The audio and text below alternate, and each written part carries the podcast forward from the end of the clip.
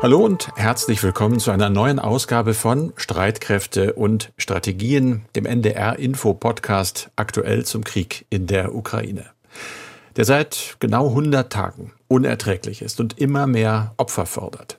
100 Tage, die längsten im Leben der meisten von uns, twittert der Nachrichtendienst The New Voice of Ukraine. Inzwischen gehen zigtausende tote Soldaten und Zivilisten, Kinder, Frauen und Männer auf Putins Konto. Dazu Millionen Geflüchtete, von denen viele ihre weitgehend zerstörten Heimatstädte kaum noch wiedererkennen dürften, wenn sie sie denn jemals wiedersehen.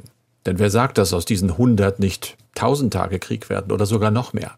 Es gibt Szenarien, die von einem langen Abnutzungskrieg ausgehen, bei dem am Ende entscheidet, welche Seite all das Leid und die Zerstörung das entscheidende bisschen besser aushält. Da geht es um Material.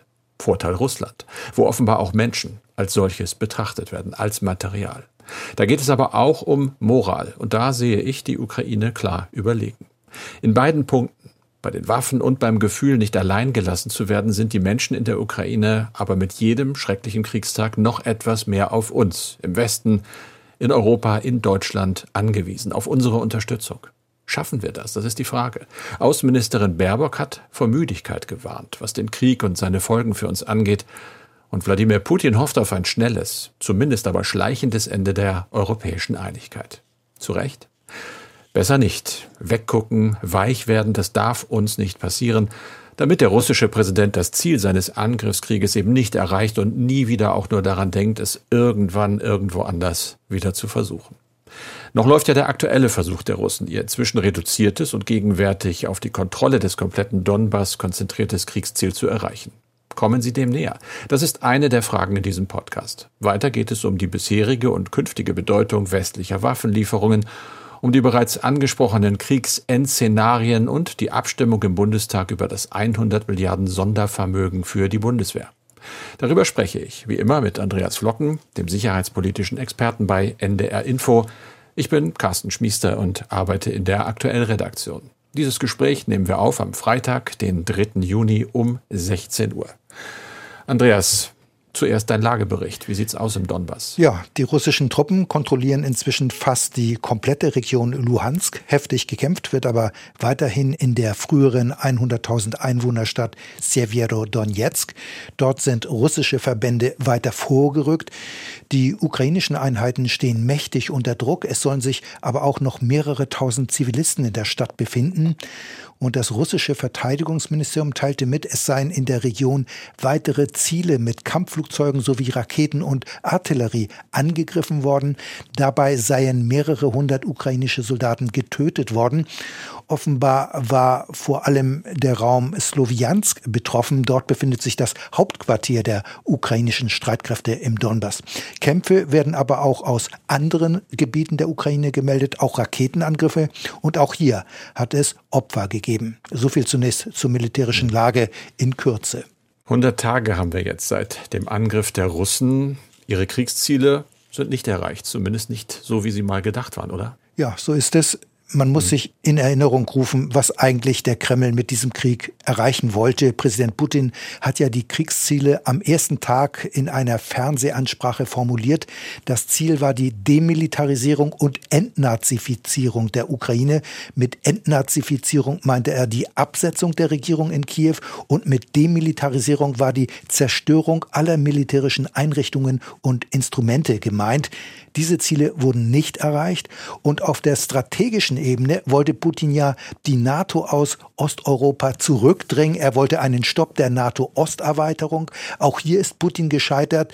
Kiew hat zwar in den zeitweise geführten Gesprächen angeboten, auf den NATO-Beitritt zu verzichten. Allerdings haben jetzt Finnland und Schweden einen Beitrittsantrag zur NATO gestellt. Und in Osteuropa hat die NATO ihre Truppen massiv verstärkt um einen eventuellen russischen Angriff abzuschrecken. Also zu verhindern. Und durch die harten westlichen Sanktionen hat Russland jetzt auch massive wirtschaftliche Probleme. Kurz 100 Tage nach Beginn des Krieges steht Russland jetzt erheblich schlechter da als vor dem 24. Februar. Russland ist politisch und wirtschaftlich isoliert. Der ganze Krieg ist für den Kreml ein Desaster, denn auch militärisch ist der Feldzug nicht so gelaufen, wie er hofft. Ein Desaster ist er natürlich eigentlich für beide Seiten, besonders für die Ukraine, die ja nichts dafür konnten, die angegriffen worden sind. Und es gibt große Verluste eben auf beiden Seiten. So ist es. Die Verluste sind erheblich auf beiden Seiten, wie du sagst, wenngleich die Kriegsparteien sehr zögerlich sind, hier offizielle Angaben zu machen. Westliche Experten und auch die Geheimdienste im Westen gehen aber davon aus, dass inzwischen über 15.000 russische Soldaten getötet worden sind. Das wären mehr als während des knapp zehn Jahre dauernden Krieges der Sowjetunion in Afghanistan. Erfahrungsgemäß ist die Zahl der Verwundeten dann noch einmal doppelt so hoch und die Zahl der gefallenen ukrainischen Soldaten wird auf bis zu 11.000 geschätzt. Hinzu kommen nochmal die vielen, vielen Zivilisten, die bei Luft- und Raketenangriffen getötet worden sind. Diese Zahl geht ebenfalls in die Tausende. Und dann muss man ja auch noch sagen, dass der Krieg dazu geführt hat, dass circa 14 Millionen Menschen auf der Flucht sind und ein großer Teil von ihnen hat die Ukraine verlassen und hat in anderen Ländern Schutz gesucht. Auch in Deutschland. Wir haben auch darüber gesprochen. Viele von Ihnen ja übrigens immer wieder mit der erklärten Absicht, so schnell wie möglich in ihre Heimat zurückzukehren. Das bedingt natürlich dass dieser Krieg dann irgendwann auch mal vorbei ist. Wie siehst du denn im Moment Chancen zur Beendigung dieses Krieges? Also ich bin skeptisch. Die Chancen für eine diplomatische Lösung sind schlecht. Äh, es gibt wohl weiterhin einen Kontakt zwischen den Kriegsparteien, aber es gibt keinen Verhandlungsprozess. Russland hat sich militärisch vor allem auf den Donbass im Osten der Ukraine konzentriert. Der Donbass ist nach dem gescheiterten Angriff auf Kiew der Schwerpunkt der russischen Militäroperation. Die russischen Truppen kontrollieren mittlerweile 20 Prozent der Ukraine und es gibt jetzt eine Landverbindung zur Krim und im Süden stehen russische Truppen vor der Hafenstadt Mikolajew. Aber der Angriff ist hier festgefahren. Das Ziel des Kremls ist offenbar nach wie vor, die Millionenmetropole Odessa unter Kontrolle zu bringen, denn dann wäre die Ukraine praktisch vom Schwarzen Meer abgeschnitten. Dazu müsste aber Mikolajew erst einmal als Zwischenziel genommen werden. Danach sieht es aber zurzeit Zeit nicht aus. Das heißt, wir erleben gegenwärtig eher die Phase eines Abnutzungs- und Zermürbungskrieges. Ähm, bei aller Vorsicht kann man auch durchaus von einem Stellungskrieg sprechen, bei dem beide Seiten militärisch nicht so richtig vorankommen. Und die eine Seite, die uns näher steht, die Ukraine, immer wieder und sehr massiv schwere Waffen verlangt. Welche Rolle spielen denn eigentlich Waffenlieferungen aus deiner Kenntnis? Also die Waffenlieferungen spielen eine ganz wichtige Rolle, neben dem starken, sehr starken Widerstandswillen der Ukrainer natürlich. Die Gegenwehr ist von der russischen Seite total unterschätzt worden. Dass der russische Angriff im Norden auf Kiew abgewehrt wurde, das ist aber auch vor allem auf die westlichen Waffenlieferungen zurückzuführen. In der Anfangsphase des Krieges waren es ja vor allem schultergestützte Flugabwehrraketen und Panzerabwehrwaffen, die geliefert wurden und die haben viel bewirkt. Es zeigte sich aber zugleich auch, dass die russische russischen Streitkräfte mit Blick auf ihre Schlagkraft überschätzt worden sind. Sie waren dann letztlich überdehnt und mussten sich aus dem Norden zurückziehen. Und seitdem ist ja vor allem der Osten der Schwerpunkt der Kämpfe. Und hier ist die Topografie anders. Das Gelände ist offener. Militärs würden von einem panzergünstigen Gelände sprechen. Das heißt, hier können vor allem Distanzwaffen wirken, also äh, vor allem schwere Waffen wie Artillerie und Kampfpanzer. Und diese Waffen werden inzwischen vom Westen verstärkt geliefert. Und die Erwartung der ukrainischen Regierung ist, dass man damit nicht nur die russischen Angriffe stoppen kann, sondern dass man darüber hinaus in der Lage sein wird, die russischen Verbände wieder zurückzudrängen. Das heißt, es wird eine größere Gegenoffensive geplant mit westlichen Waffen und diesen Gegenangriff wird es möglicherweise im Sommer geben und von ihrem Ausgang, vom Ausgang dieser Offensive wird es wohl abhängen, wie es dann im Ukraine-Krieg weitergeht, militärisch, aber auch politisch. Denn je nach Ausgang dieser Offensive könnte sich das Fenster für eine diplomatische Lösung des Ukraine-Konfliktes dann vielleicht doch öffnen. Carsten, lass uns jetzt aber noch mal über eine andere Art der, ich sag mal, ruhig Kriegsführung sprechen, Lebensmittel. Russland und die Ukraine sind bedeutende Weizenproduzenten. Beide Länder produzierten 30 Prozent des weltweiten Weizens. Mehr als 40 afrikanische und viele der ärmsten Länder der Welt importierten das Getreide, vor allem aus Russland und der Ukraine. Seit Beginn des Krieges hat Moskau aber eigene Exporte zurückgefahren. Außerdem wird die Ausfuhr des ukrainischen Getreides über Häfen im Schwarzen Meer blockiert. Es gab schnell Überlegungen, auch seitens der Europäischen Union, alternative Transportrouten zu finden, etwa per Bahn. Aber das läuft nach Recherchen unseres Moskauer Kollegen gar nicht so gut, oder?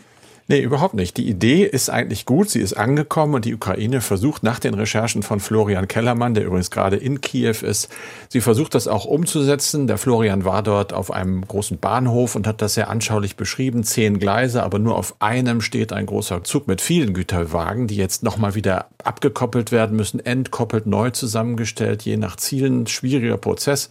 Aber das größere Problem ist eigentlich, wie es denn weitergeht. Das generelle Problem der Ukraine ist nach äh, den Recherchen auch anderer Kollegen, dass mehr als 20 Millionen Tonnen Getreide im Moment in der Ukraine in Silos sind und da einfach festsitzen. Sie können auch nicht verkauft werden. Das heißt, es gibt kein Geld dafür. Bauern droht die Pleite. Viele sind davon betroffen und natürlich, du hast es angesprochen, es droht und ist teilweise auch schon ausgebrochen eine Hungersnot, zumindest großer Getreidemangel bei den ärmeren Ländern und alles wird schlimmer, denn im August kommt schon die neue Ernte und dann wäre auch die Speicherkapazität der Silos in der Ukraine am Ende.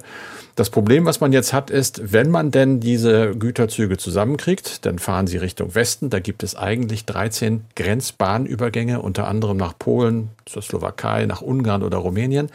Alles schön und gut, aber da stehen die dann, die Züge. Da gibt es erstmal bürokratische Hindernisse wohl, teilweise wirklich Tage und Wochen lang. Und dann muss das alles umgeladen werden. Der einfache Grund dafür ist, dass die Spurweite in der Ukraine nicht der im Westen entspricht. Das heißt, die Züge können nicht einfach rüberfahren, sie müssen mit anderen Zügen dann weitergehen. Da fehlen Güterwagen. 10 bis 15.000, sagt ein ukrainischer Bahner. Die sind natürlich nicht von jetzt auf heute zu besorgen. Man sei da im Gespräch, unter anderem auch mit der Deutschen Bahn. Man sehe guten Willen, aber guter Wille macht eben keine Züge. Und wenn so viel Material fehlt, dann ist das eben schwierig, diese Idee umzusetzen. Es sieht nicht besonders gut aus nach einer schnellen Lösung, obwohl der Plan eigentlich ja war, große Teile des Getreides dann praktisch auf dem Schienenumweg über rumänische und bulgarische freie Schwarzmeerhäfen zu verschiffen. Aber danach sieht es im Moment nicht aus. Äh, der Kollege hat berichtet, dass die Initiative zu dieser Recherche von der ukrainischen Bahn ausgegangen ist. Die haben Journalisten eingeladen, offenbar, um nochmal ganz klar auf dieses große Problem hinzuweisen und auf die Dringlichkeit seiner Lösung. Andreas, zurück nach Berlin. Da wird natürlich auch darüber geredet, über diese Brücke für Getreide. Aber jetzt ging es erstmal um den Haushalt. Da wurde ja die ganze Woche debattiert im Bundestag. Die Abstimmung ist durch. Der Haushalt ist beschlossen und da geht es eben auch um 100 Milliarden Sondervermögen für die Bundeswehr. Die Frage ist, das Geld ist da. Reicht es auch, um die Bundeswehr fit zu machen? Ja, man muss erst mal sehen, mit dem Geld soll ja vor allem die Ausrüstung der Bundeswehr finanziert werden. Das heißt also Kampfflugzeuge, Hubschrauber, Fregatten, U-Boote und, und, und. Einzelheiten hatten wir ja bereits im Podcast am Donnerstag erörtert. Aber auch mit den 100 Milliarden Euro sind alle teuren, milliardenteuren Rüstungsprojekte nicht komplett durchfinanziert. Ich habe noch die Zahl 130 Milliarden Euro im Kopf. Diese Summe wurde nämlich vor einigen Jahren vom Verteidigungsministerium für notwendig gehalten, um die Bundeswehr so auszurüsten, dass sie bis 2030 ihre Aufgaben erfüllen kann. Gemessen an dieser Zahl wären die jetzigen 100 Milliarden noch lange nicht das Ende der Fahnenstange, sondern eher eine, ich sag's ruhig mal, Anschubfinanzierung. Hinzu kommt, mit den neuen Waffensystemen werden auch die Betriebs- und Unterhaltskosten steigen, denn die Waffen müssen natürlich regelmäßig gewartet werden. Das heißt, im Verteidigungshaushalt werden die Kosten für die sogenannte Materialbewirtschaftung erheblich steigen. Der Verteidigungsetat ist mit 50 Milliarden Euro bereits jetzt ein Rekord Sporthaushalt, aber davon sind mehr als 40 Prozent Personalkosten, denn aus dem Etat werden ja auch die pensionierten Soldaten bezahlt. Außerdem erleben wir ja jetzt, dass die Preise steigen, die Inflationsrate steigt und die Folge wird sein, dass bei den Tarifverhandlungen auch die Gehälter für die Soldaten kräftig steigen werden. Das heißt, der Anteil der Personalkosten wird weiter zunehmen. Das wird auch für die Unterhalt der Liegenschaften gelten. Die Energiekosten steigen, erleben wir ja auch. Der Sprit wird teurer und eine Eurofighter-Flugstunde kostet ja bereits jetzt rund 100.000 Euro. Also der finanzielle Spielraum für die Bundeswehr wird künftig weiter sehr eng sein, trotz des 100 Milliarden Euro Sondervermögens. Das klingt so ein bisschen nach Fass ohne Boden, oder? Ja, das kann man so sehen. Ja, und es ist ja nur, es geht ja nur um Ausrüstung. Äh, das Geld, nicht nur um Ausrüstung, aber schwerpunktmäßig um Ausrüstung. Und das ist so eine Sache. Es muss aber doch, glaube ich, höre ich zumindest noch mehr geschehen, um die Bundeswehr wirklich einsatzfähig zu machen. Das hast du auch schon mehrfach so angesprochen. Und da geht es um was ganz Grundlegendes, nämlich um die Strukturen der Bundeswehr. Genau, so ist es. Und darüber haben wir in der Tat in diesem Podcast schon mehrmals gesprochen. Und es fängt ja auch damit an, dass es erhebliche Zweifel gibt, ob das Beschaffungsamt der Bundeswehr überhaupt in der Lage sein wird, diese ganzen Rüstungsprojekte zu managen. Das höre ich selbst von Rüstungsplanern aus der Bundeswehr, also Leute, die definitiv vom Fach sind. Äh, dort gibt es zudem einen Personalmangel, also notwendig sind weitreichende Strukturen Veränderungen in der Beschaffungsbehörde selbst und die sind nicht in Sicht. Und dann muss man auch die Bundeswehr sehen, die muss ganz anders aufgestellt werden. Stichwort Kaltstartfähigkeit haben wir hier auch schon mehrfach genannt. Also die Verbände müssen innerhalb weniger Tage oder Wochen einsatzfähig sein. Wann das der Fall sein wird, das ist ebenfalls offen. Das Ministerium arbeitet wohl weiterhin an einer Bestandsaufnahme. Dabei wollte man die ja auch schon längst vorgelegt haben. Also das sind alles schwierige Sachen und eine ganz große Herausforderung ist zudem das Personal. Das ist eine Riesenbaustelle, denn Tausende von Dienstposten sind nicht besetzt. Und was nützen die vielen Schiffe und U-Boote, wenn die benötigten Besatzungen und Spezialisten wie Sonarexperten dafür fehlen? Davon kann insbesondere die deutsche Marine ein Lied singen, aber das Problem gibt es natürlich auch bei den anderen Teilstreitkräften. Jetzt aber noch einmal zur Diplomatie, Carsten. Du hast mhm. ja immer mal wieder ein besonderes Auge darauf geworfen. Der Präsident des ukrainischen Parlaments, Ruslan Stefanschuk, ist in Berlin und er wurde auch vom Kanzler Scholz empfangen. Um das Treffen hat es ja anfangs Wirbel gegeben. Unionsfraktionschef Merz hatte in der Generaldebatte im Bundestag dem Kanzler vorgeworfen, dass er keinen Termin für den Parlamentspräsidenten habe. Es hat dann aber doch das Treffen gegeben. Und Carsten, was ist denn bei diesem Besuch nun herausgekommen? Offenbar hat man sich ganz gut verstanden. Ich fand, äh, ich habe mir das natürlich auch angeschaut, äh, den Anblick schon mal äh, interessant. Den werden viele von unseren Hörern schon gesehen haben oder in den Zeitungen sehen. Stefan Tschuk ist ein ein Bär von einem Mann, große Erscheinung. Er kam nicht im dunklen Anzug, sondern in so einer Art Kampfanzug, also in Oliv und dann unser doch etwas schmächtig wirkender Kanzler daneben. Das war interessant zu sehen, aber es hat die beiden offenbar nicht daran gehindert, ein sehr angenehmes Gespräch zu führen. Das hat zumindest Vizeregierungssprecher Büchner hinterher gesagt.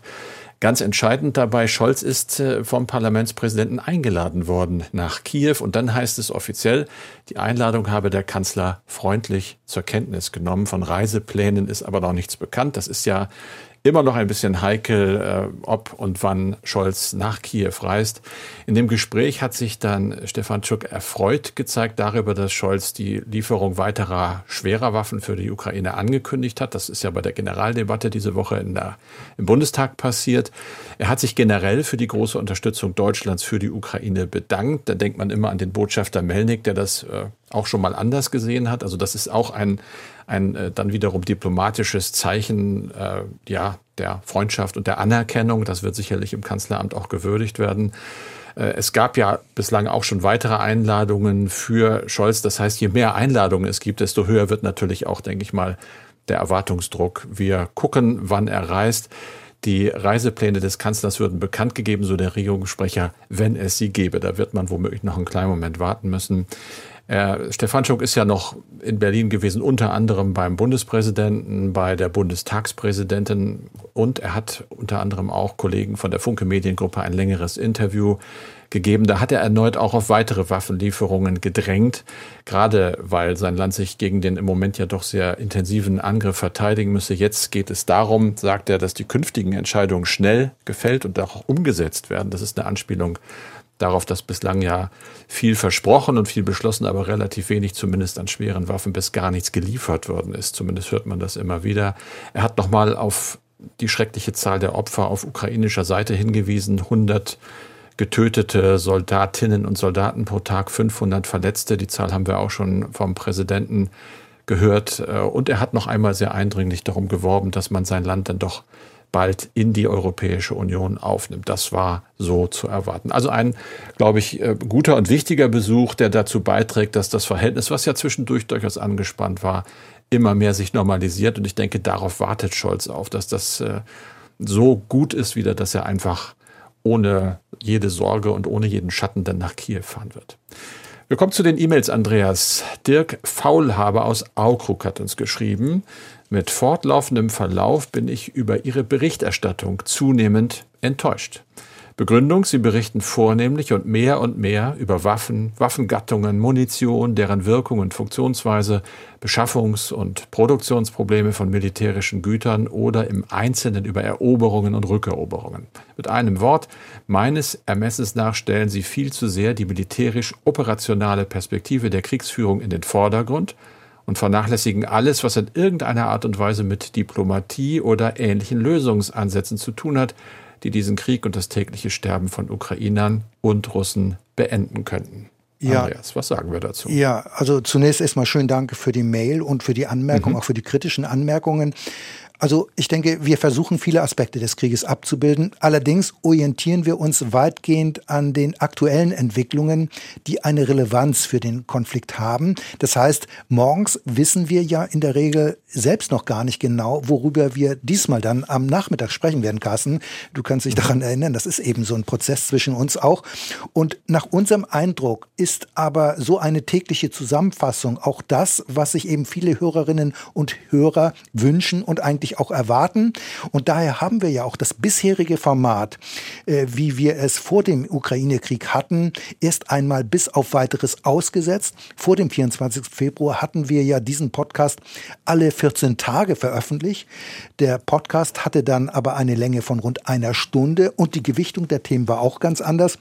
Also inzwischen nehmen wir aber vor allem die aktuellen Entwicklungen in den Blick und wir berichten ja dann auch täglich, das ist ja auch ein Unterschied zu dem dem vorherigen Podcast.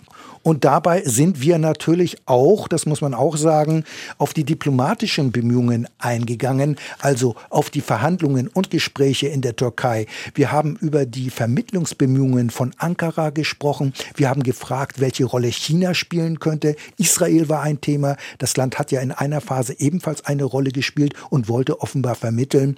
Und wir haben anfangs auch immer über die bilateralen Gespräche der Kriegsparteien berichtet, die ja im im Grenzgebiet von Belarus äh, stattfanden. Auch das haben wir thematisiert. Also wir haben uns durchaus in diesem Podcast auch mit Fragen der Diplomatie beschäftigt. Nur inzwischen herrscht Stillstand bei den diplomatischen Bemühungen, obgleich es gelegentlich Telefonate mit Putin gibt, zuletzt von Bundeskanzler Scholz und Macron. Also wir können natürlich nur das abbilden, was auch passiert. Wir haben zudem Anfang der Woche ja gefragt, ob die OSZE möglicherweise eine Vermittlungsrolle übernehmen nehmen könnte? Die Antwort ist leider nein. Aber ich muss sagen, wir nehmen die Kritik des E-Mail-Schreibers durchaus ernst und wir werden versuchen, stärker zu schauen, ob es aussichtsreise Lösungsansätze und Initiativen gibt. Aber natürlich sind wir nicht in der Lage, eigene Vorschläge zu machen, wie eine Verhandlungslösung erreicht werden könnte. Das ist ja vor allem Aufgabe der Politik und der Kriegsparteien. Ja, so ist es. Aber so wie du es sagst, wir nehmen, und das ist äh, wichtig, eben auch Kritik an. Mir fällt an dieser Mail auch auf, dass er offenbar sagt, wir gehen ja manchmal auch wirklich sehr ins Detail, was, was militärische Fachbegriffe angeht. Du machst das, du hast da unglaublich viel Ahnung. Und dann versuchen wir natürlich auch immer wieder das Ganze auch zu übersetzen, so dass es auch äh, Leute verstehen, die sich vielleicht gerade erst mit dem Podcast und mit dem Beginn des Krieges ja mit dem Thema Sicherheitspolitik auseinandersetzen. Davon haben wir viele, glaube ich, in unseren Hörereien. Und ich hoffe, die sind dann auch ganz zufrieden. Das ist immer so eine Art Balanceakt. Wir versuchen eben, die Leute mit großer Sachkenntnis nicht mit zu flachen Informationen zu langweilen, aber die, die dazugekommen sind und wirklich oft ganz erstaunt und erschrocken vor diesem großen Themenkomplex steht, sie aber auch langsam heranzuführen äh, und natürlich auch Rücksicht zu nehmen auf die Friedenssehnsucht, einfach die viele Menschen haben, die wir ja auch haben. So lese ich diese Mail auch. Das ist ja auch ein Ruf, können wir bitte endlich mal mit der Diplomatie weitermachen und zum Erfolg kommen.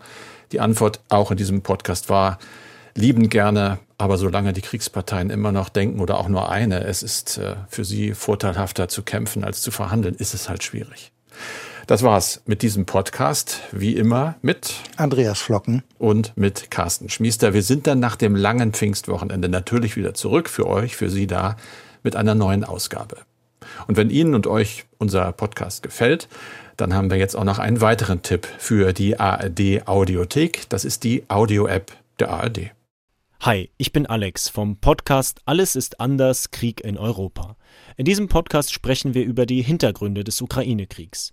In jeder Folge suchen wir uns immer einen Aspekt heraus, der mit dem Krieg zu tun hat und schauen ihn uns ausführlich an. Manchmal auch die Themen, über die noch nicht so viel berichtet wurde.